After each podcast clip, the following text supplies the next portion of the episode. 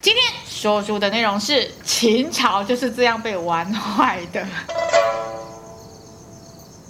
这个人呢，他位于战国时期，可以看我们上一集的史上最会骑马的人，就可以听得到他们的背景故事哈。这个朝代呢，就是属于秦始皇的朝代。那秦始皇呢，最倚重的两位大臣是谁呢？很有名哦，我只听过李斯跟最尖的那个。赵高，bingo，李斯、赵高，他们今天就是我们的主角。这两个人呢，非常非常的有名，不是因为他们有多奸诈或者多狡诈，其实是一个是政治家，一个是阴谋家。哦，好，这时候要对决了。你觉得阴谋家与政治家谁技高一筹？阴谋吗？bingo。那你觉得谁是政治家，谁是阴谋家？我印象中李斯好像是太监，是不是？你反了。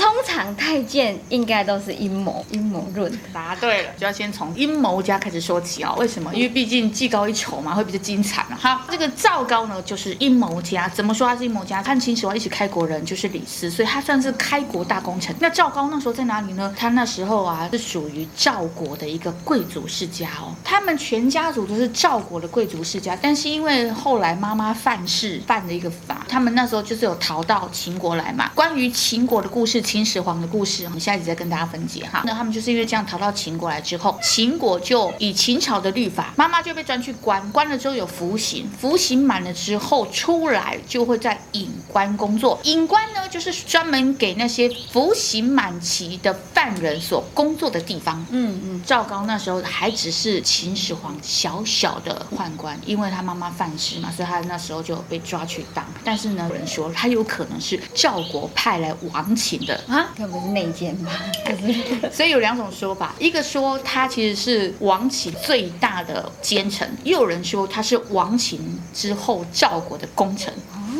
到底是哪一个呢？你们自己去判断哈。又有人说他可能是赵国的后人，就是有很多种说法，所以他的出生来历非常非常的不明确。后来他就开始在秦始皇的手下做事情，那秦始皇就会非常非常的信任他。赵高呢，之前有犯过一次错，秦始皇就派了一个人审他，那个人叫做蒙毅。蒙毅呢和大将军蒙恬是好兄弟。那蒙毅蒙恬的爸爸就是蒙武，蒙武是谁呢？就是伐项燕成功的，而且还。服了楚王，项燕是谁？那个项羽他阿公。Bingo！关于项羽的故事哈，可以大家去看史上最残暴的女人这一集啊。所以他是一个大功臣，他们的阿公更厉害了，蒙敖大将军啊，听名字就非常的凶狠。蒙敖、蒙武、蒙恬、蒙毅，他们全家人都是对这个秦朝是超级厉害的功臣。蒙毅当时呢是主政于内政的，管理法律司法的。蒙恬呢，他是属于将军型的。他就是管外的，一文一武，所以这两个兄弟非常非常的厉害。当时呢，赵高犯错之后呢，蒙毅给他判的是死刑。你觉得赵高会饶过蒙毅吗？不可能啊！你都让我死了，我拖你下水来不及了。没有想到这个赵高非常的厉害，他使用了两个特点，让秦始皇把他救下来了。当时秦始皇呢，非常非常努力的要统一六国，所以他想要的是专门统一的文字。那你觉得其他的亲戚楚燕韩就会有会有人理他吗？我要用我的国家的字，我才不要用你的字。哎，到最后秦。秦始皇非常的聪明，他说：“不然这样，我发明一个字，让所有的人通都一起用那个字。你不要说我秦朝多霸道，我们就干脆发明一个全新的。我同意你们之后，你们全部都用它，厉害了吧？那时候秦始皇使用的就是小篆，秦篆这个书法这个字呢，非常非常的重要了，它就是被统一的文字。赵高最厉害的就是写了一手好秦传呐。”很会写书法，那有没有得到秦始皇的青睐？第二点，他为人非常的勤勉，他那时候已经是秦始皇的近臣了，他就是专门帮秦始皇管理马匹的。那时候被秦始皇封为中车府令，专门管他的马。你以为管马是一个很小的官吗？没有哦，只要秦始皇想要去巡游，想要去哪里，这所有的大大小小的安排，全部都要靠赵高哦。所以他的人身安全都等于是赵高在管了。这样呢，是不是秦始皇的那个座驾里面就一定会有？赵高，比如说今天秦始皇想要吃什么，就是赵高玩乐。他像是导游，现在旅行社带的概念。对，就是这样子。那你不觉得这个官很重要吗？哦，对，真的。他能不能去出巡，是不是就要靠他了？秦始皇是因为非常非常信任他，才敢让他做这件事吧？否则如果有人下毒、有人刺杀怎么办？全部都由他安排。当时的这个南巡，有人暗杀秦始皇，被谁暗杀？你知道吗？赫赫有名的张良。哎。候张良想要复国，他还在中途偷偷的派人刺杀。那时候的张良还没有道高一尺，魔高一丈，反而是赵高。那时候赵高偷偷安排了一个假的车马哦，让张良以为秦始皇在里面。声东击西就是，哎，没有声东击西，是鱼目混珠，哎，不对，哎，鱼鱼龙，哎，鱼龙混杂，哎。不知道他到底是哪一辆车，因为南巡声势浩大，几千几百辆里面，你怎么知道秦始皇在哪里？嗯、那你以为包围最多人的、跟最大的、跟最豪华的、和旁边最多仆人的，你以为就是那一辆了，不是吗？没有想到张良那一次失算了，刺杀失败，谁的功劳呢？李斯。嗯，再来一次。哎，你李斯讲的很顺哎，你是谁的功劳呢？赵高，赵高。赵高是不是就对秦始皇非常非常信任，非常非常重要了？所有事情都亲力亲为，非常的勤勉，帮秦始皇做任何的杂事，非常的细心，让秦始皇非常非常喜欢他了。这个时候，他就把赵高救下来了，嗯，就给他认了这个中车府令，然后就让他在他旁边这样服侍他。那李氏就是因为开国功臣嘛，所以他当然只能作为秦始皇的丞相。丞相高不高了？你记不记得当初的丞相是谁？吕不韦。Bingo！当我的 partner 也是不容易哈，随时都要被考试哦。关于吕不韦的故事哈，咱们额外再做一集给大家听哈，非常非常精彩哈。那这样的话，谁的权力大？你觉得丞相大还是中车府令大？我猜中车府令大。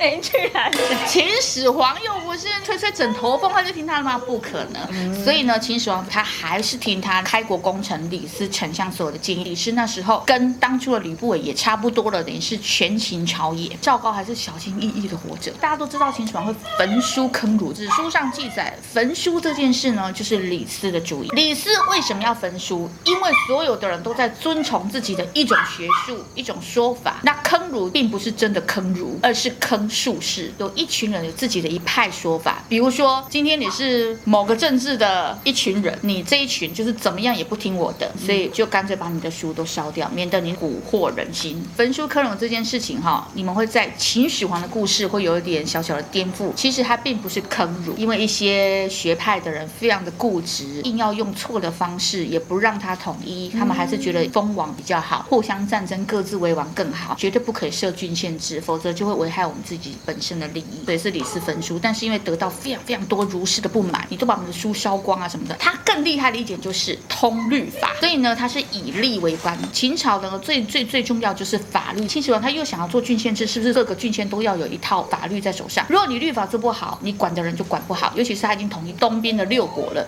这么大的国家一定要这个律法可以管好。没有想到这个赵高呢非常非常的认真，非常非常的努力，居然把秦朝的律法倒背如流，所以他精通秦国律法。公元前二百一十年的时候，秦始皇正在巡游沙丘，他的第五次大出巡，嗯，不小心生病，哎啊，哎呀，这个真是天时地利人和。为什么？因为秦始皇呢，一他觉得我当初的以法治国，让所有的人绝对不敢造次，威震四海的权力，在我死后也不会有人敢动摇。嗯哼，所以呢，那时候他并没有赶快先立好。太子。第二，他当初就是不要让后宫有任何的问题，跟当初的政治联姻啊，请大家自己去看哈、哦。史上最会骑马的人，当时的朝代就是这七个国家，金、楚、燕、韩、赵、魏都互相送质子公主。那他既然这样的话，干脆你要送公主给我没关系，你们家公主不能干政，所以他也没有立皇后。再来，那就更不会有皇太后哈，都没有。当时呢，一直又对自己的健康非常有自信，所以他出巡的时候也是一样声势浩大。出去了，突然生病了，生病的时候他就觉得不行。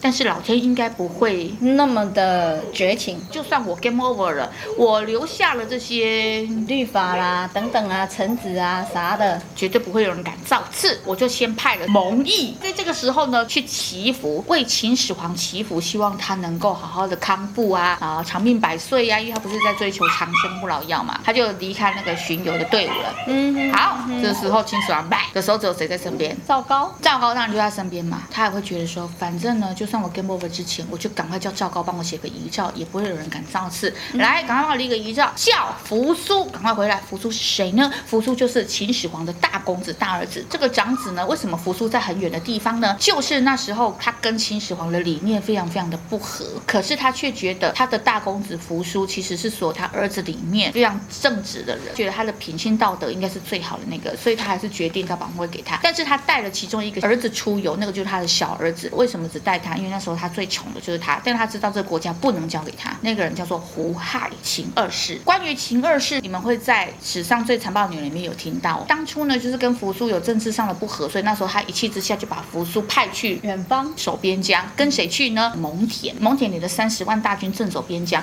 然后就把扶苏派去监军。那这样的话，蒙恬和扶苏的关系会不会变得很好？这时候呢，赵高就觉得什么？你是要立扶苏？那赵高我怎么办呢？我这时候一定要找一个好好的依附靠山，因为我的最大靠山 game over 了嘛。嗯。那他想到最好的靠山是谁？他要找靠山，要找弱点嘛。一要傍得上，就是一当公牛为；二要巴结得了；三呢，没有任何想要权力欲望的人；四呢，刚好又是秦始皇比较宠的人。哎呀，他全部都条件都符合啦，所以他就选定了胡亥。那他就去跟胡亥讲，一开始没有告诉他的时候，所有人都不知道秦始皇 game over 嘛，他就把他放在床帘，因为那个车是那种超大车，他就让他在帘后面，还在假装秦始皇活着啊。今天皇帝想要吃呃什么什么样的名菜，大家一样照煮，然后送进来谁吃的？他自己吃的。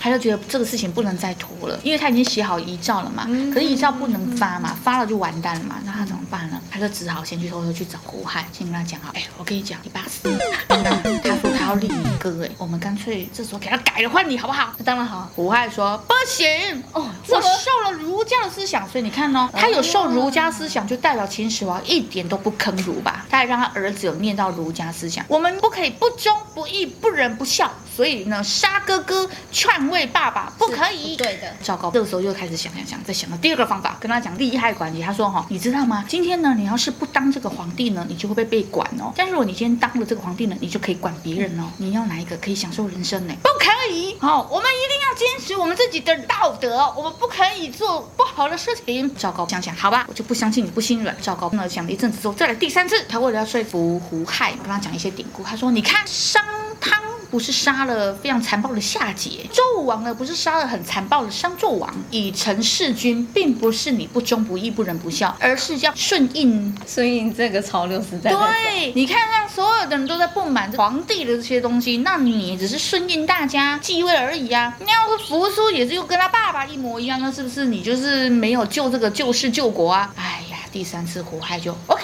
被说服了，拉拢胡亥成功，我就成功了一半了嘛。那我还得拉一个人是谁啊？权倾朝野的丞相。所以呢，他想李斯是怎么说服啊？因为李斯这个人也是非常非常忠义嘛。尤其李斯所有的儿子娶的都是秦始皇的女儿啊，所以秦始皇的女儿全部嫁的都是李斯的儿子。那几乎一半的国家都他们的啦。李斯是一个重情重义、知恩图报的人，要说服他当然不可能。他就开始想说怎么办呢？就使用了六个方法来说服李斯，否则李斯不。可能叛变，也不可能改变想法，就去跟李斯说，直接告诉他皇帝死了，单刀直入，咱们就直接立胡亥就好了。然后他就说不要做这种不仁义毁天毁地的话，然后就跑了。好，这样这样不行，我来第二招。这样好了，我来跟你讲，今天呢，如果你立了扶苏，请问下一个丞相会是谁？还会是你吗？不会了。那当然是最好的蒙恬啊。是吧？嗯、或者是蒙毅吧？嗯嗯嗯。那你怎么办呢？我先告诉你哦，历代的秦朝丞相每个都不一定会换掉的，换掉就算都不得好死。你记不记得吕不韦？嗯。啊、哦，还有前面的那个啊，好几个丞相啊，嗯、他就让李斯吓一跳。对呀、啊，那我是不是要找好我的退路了？如果说扶苏上任了，那我怎么办呢？不行，秦始皇有恩于我，我不可以叛变。好，那我再想第三个办法。那不然这样好，我再问你，你比起那个蒙恬，才能谋略才气哪一点可以比上他？他就直接说，我全部都不如他。怎么子？那你要想好哦，今天蒙恬有大功，他完全没有做错任何事，他还替秦始皇开国，他甚至征战各自沙场，甚至现在还在守边疆，他的功劳之大。而你曾经主张焚书，哇！他是不是有民怨？对，再来，他也曾经坑术士，后来才发现，他坑术士的时候呢，扶苏是反对的，然后他冲突啦。焚书的时候呢，也是跟扶苏政治不合，所以他跟扶苏等于算是有点敌对关系，对立面。嗯，那扶苏所想要的东西，他不表态，他提的东西换扶苏不表态，那看起来就是他们是政治上的对立了。你觉得这样扶苏会理你吗？会把你立为丞相吗？他就开始玩乐，玩乐，玩乐，玩乐。嗯，不行。这个秦始皇他还在跟他最后的底线呢。啊，没关系，那我再弄第四招。以利害安危来讲，如果你不愿意妥协，只要扶苏一上任，那我就保不了你喽。我要先走了，你就等着扶苏给你算账喽。用恐吓的，不行。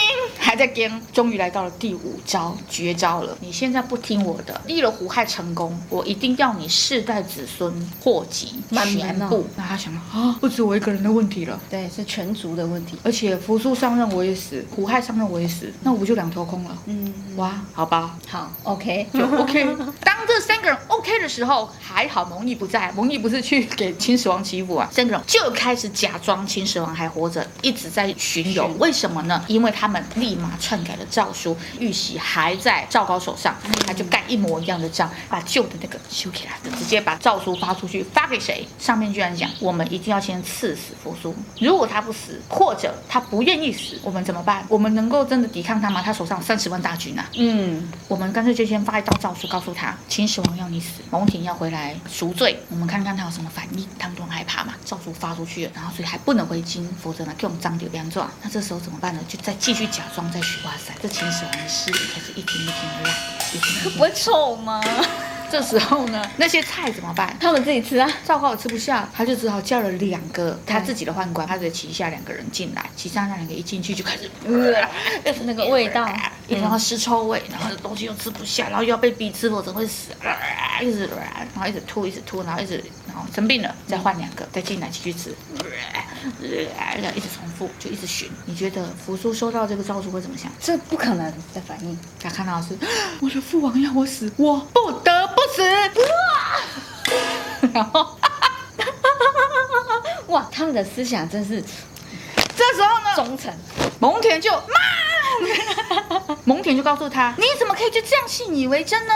嗯、要是这个诏书就算是真的好了，你是不是也得要去问一下为什么？哎，或者是啊、呃、的之类的，你怎么可以看了你就死呢？嗯。”好像说的也是哈，所以他就先忍耐了。没有多久，第二次再发了一张诏书，就是要蒙恬回去赎罪。佛祖一看到，连我的蒙恬都有事，啊，去死了！这次，嗯，蒙恬没救到啊，就真的掰了。哇，蒙恬怎么办？蒙恬想的是，我如果现在就发了三十万大军，我会赢。可是扶苏嘞，嗯，没了，没了，那等于是叛变呢？嗯，那是是是，是不是？对，他完全不能动了。哇，他就只好回去了。这时候呢，蒙毅他也刚好拜完回来，才发现，哎，秦始皇死了，哎，为什么不抓了？莫名其妙。这个蒙恬、蒙毅都入狱了，扶苏死了。这时候赵高就哇。我的天下来了，这样子。哎，但是李斯呢？那时候还是权倾朝野嘛，他只要说什么，所有的群臣都是听他的。他只要没有把李斯抓在手里，那他其实也没有办法政变。这时候胡亥就哇，我要降。他就开始大玩美女。赵高问他说：“你现在第一件事情上任的时候，胡亥才二十一岁，多年轻呐！二十一岁就当皇帝啊，秦二世啊。”他就问他说：“你的梦想是什么？你想要做什么？”我要享受人生。然后赵高说：“好，那其他很劳心劳力的事，我替你办了。”OK，开始啦。权倾朝野的人变成赵高，权力越来越大，胡亥越玩越大，一票玩一票。这时候他就觉得这李斯不除，我怎么当丞相？因为我总不能永远都当那个近臣吧？我就想说，那我要先把这个李斯解决好了。不行，但是我要先解决。是蒙恬跟蒙毅，因为蒙毅当初要判我死刑，我若不杀了他，他会不会这样杀我？他就派了人去跟蒙恬说：“你叛变。”蒙恬就在狱里面跟那个人说：“我没有叛变，我要是叛变，我三十万大军回来，我就……”嗯，这个人只告诉他：“哦，这样啊，可是我不知道，我只是奉命来杀你的，所以就把蒙恬杀了。”召唤蒙毅，蒙毅说：“我怎么可能叛变呢？我只是去……哦，是这样子哦。可是我不知道，我只是来怕人家杀你的。好，继续把蒙毅反杀了。听起来是一种要亡国的节奏。好，再来哦，更可怕的来了。他赵高居然跑去跟那个胡亥说：‘哈，我跟你讲哦，你现在位置坐不稳哦。如果你现在坐不稳，是个天做噩梦。因为呢，你所有的兄弟姐妹他们都会觉得有这个权利了，嗯、权利了。为什么？因为呢，秦始皇这件事情唯一最最最损害的就是他自己的子女，没有封地，没有封王，他们是没有任何权利，他们就只有那个血缘啊。我是秦始皇的儿子，嗨嗨嗨，我是秦始皇的公主，就这样而已，什么权利都没有。这样的话就会造成所有的儿子就觉得，为什么你可以，我不行？你胡亥都可以，我也可以。然后他就去怂恿胡亥说，你所有的兄弟姐妹都会这样想哦。那胡亥就把他的兄弟姐妹全杀了，结果猪自己的族，对，公主都杀哦，全部没了。哇，他杀完这边，那李斯不就？李斯还觉得没关系，因为他还是丞相，他还是权倾朝野嘛。嗯、他只是觉得赵高这边的权力越来越大，这样而已嘛。没有想到赵高这时候他就想说，备赛备赛，我这样我还不够，我觉得我应该要在李斯之上，我不可以在他之下。有一天，他就假装跑去跟李斯说：“哎，李斯，我跟你讲，我有一件哦对国家非常非常重要的事情，我很想跟胡亥讲。可是胡亥哦就是，哎。”哎，我不知道怎么进谏呢，那你可以帮帮我跟他说吗？他说什么事啊？他就告诉了他这件事，其实一个小小的国事。李斯听了觉得非常有道理，这对国家是非常有帮助的。好，我帮你跟他讲。然后他就说，哎，可是不知道什么时候进谏好哦，就就问赵高，那你觉得什么时候进谏好呢？赵高就跟他说，这样好了，我帮你看，因为我既然在胡亥的身边，如果胡亥休息了或者是有空了，我就赶快通报你，你就赶快进来跟他说说这件事情。然后李斯说，好，OK。赵高就趁着胡亥正在玩美女的时候，哎，李斯，快点有空，有空了。然后女士就去给他打断臣有事要揍。哎呀玩美女玩到一半被打扰了所以我很生气对胡亥就不要不要跟你说到底什么事情重要成这样我嗯正呢对好那你下次再说了哇没奏成好。等到等等等等等等哎呀刚好这时候胡亥呢换了一大票的后宫全新的是不是更新鲜感的？正新鲜的时候赵高跑去跟女士说哎可以了可以了再来我觉得他故意的，李斯又臣有事要奏。哇，这时候胡亥更生气，我正要玩全新的一票，你又打扰我了，下一次再讲了，更生气了，没有讲成，对不对？第三次又来，哎，那这样子还能相信他吗？他还是相信他，因为李斯并不觉得他打扰到他，他没有发现这件事情，他只是听信了赵高说现在是有空的。第三次，胡亥真的活了，我的美女都完不成，我的所有的心都是你一直在打扰我。对，胡亥是不是开始已经很讨厌李斯了？但但是呢，还是丞相还不能动嘛。第三次虽然有上谏成功，但是胡亥就不想处理，就叫赵高去处理了，已经惹恼了胡亥对李斯的这个观感了嘛。嗯，好，这时候他终于就有办法找理由陷害他了。有一天呢，赵高就抓谁先开刀？李斯的长子李由。什么理由呢？有这么多理由？他只生了一个理由，他没有生一堆理由。哦、他搞不好是不是还有借口？他找理由为什么呢？因为那时候理由呢，就是三川郡的一个镇守的守官。嗯、可是那时候呢，谁已经兴兵了？那个国家，那个那个叫做诶张良，还有刘邦那一边的，还有还有啊，刘邦的对手啊。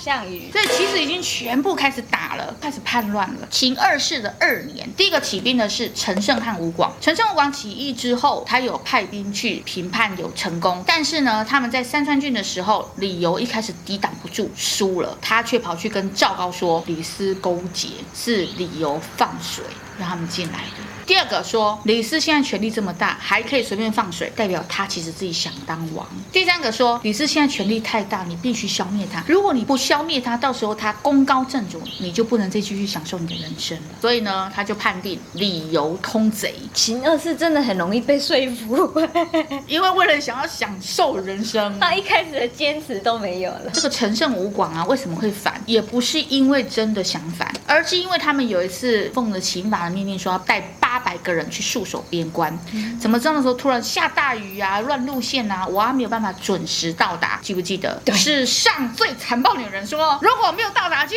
啥？所以陈胜吴广哦，解散。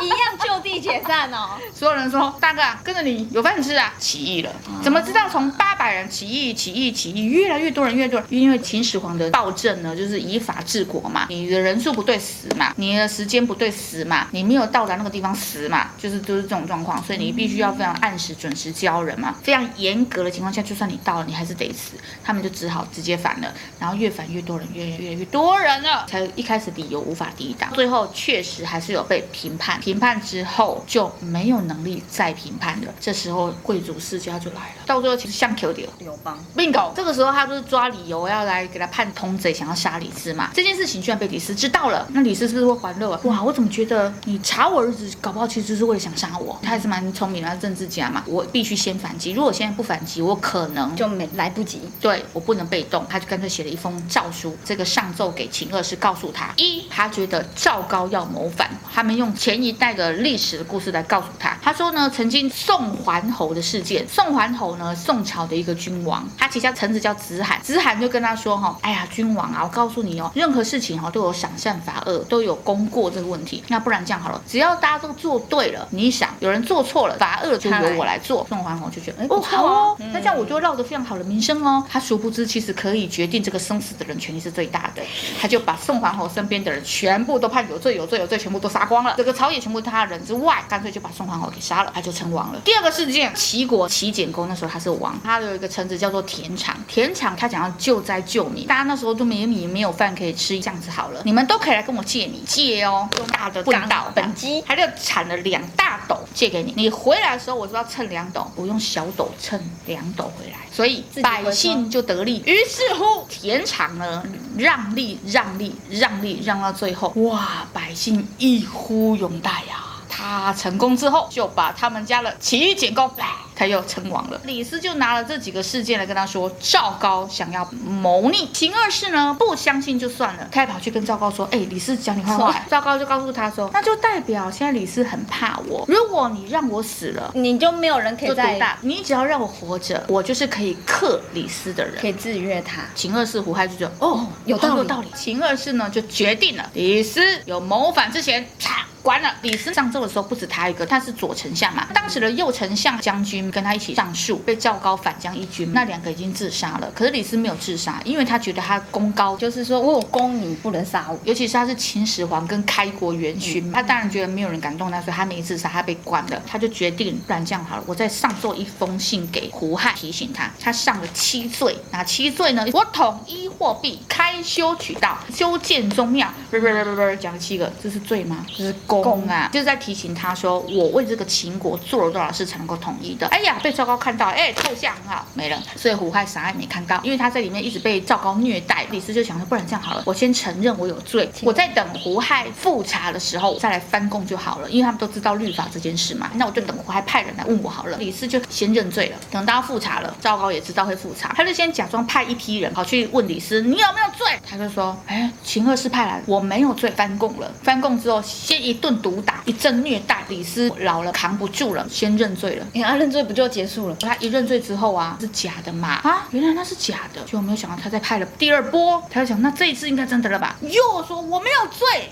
又被打。对，然后呢他又扛不住了，然后我认罪了，没有想到又来个第三波，直接说我是了啊，我的错。哇，就这真的是挺恶趣的放羊的孩子，胡亥自己吓一跳，怎么直接认罪了？他真的谋反了？哇，李斯和他的长子都被 game over。就算了，还被灭了三族，于是就不见啦。赵高就，啊哈哈，我是丞相了。啊！所有的人都不敢跟赵高唱反调，这就是要讲到我们赫赫有名的一个成语，叫做“指鹿为马”。指鹿为马怎么来的呢？就是有一次他们在这个朝堂上，胡亥不知道讲什么，因为他就没有在管政治，他就在一直在玩享受人生嘛。赵高就说：“陛下，臣呢有送一个礼物给你，来推上来。”这个笼子推推推推推上来，大家看看这是什么？这这是鹿啊！胡亥说：“是啊，是鹿啊。”只有赵高说：“我觉得它是马。”导致胡亥立马说：“哎，是马，是马，是马。”所有的人说：“这明明就是鹿啊！”但是又拖他去杀了。其他人开始啊，是马，是马，是马。好，所以就指鹿为马。这个就是第一次成全挑战皇权成功的一次，唯一的一次挑战成功。哎呦，这怎么听起来像咱们那个史上第一仗？到底是什么病呢？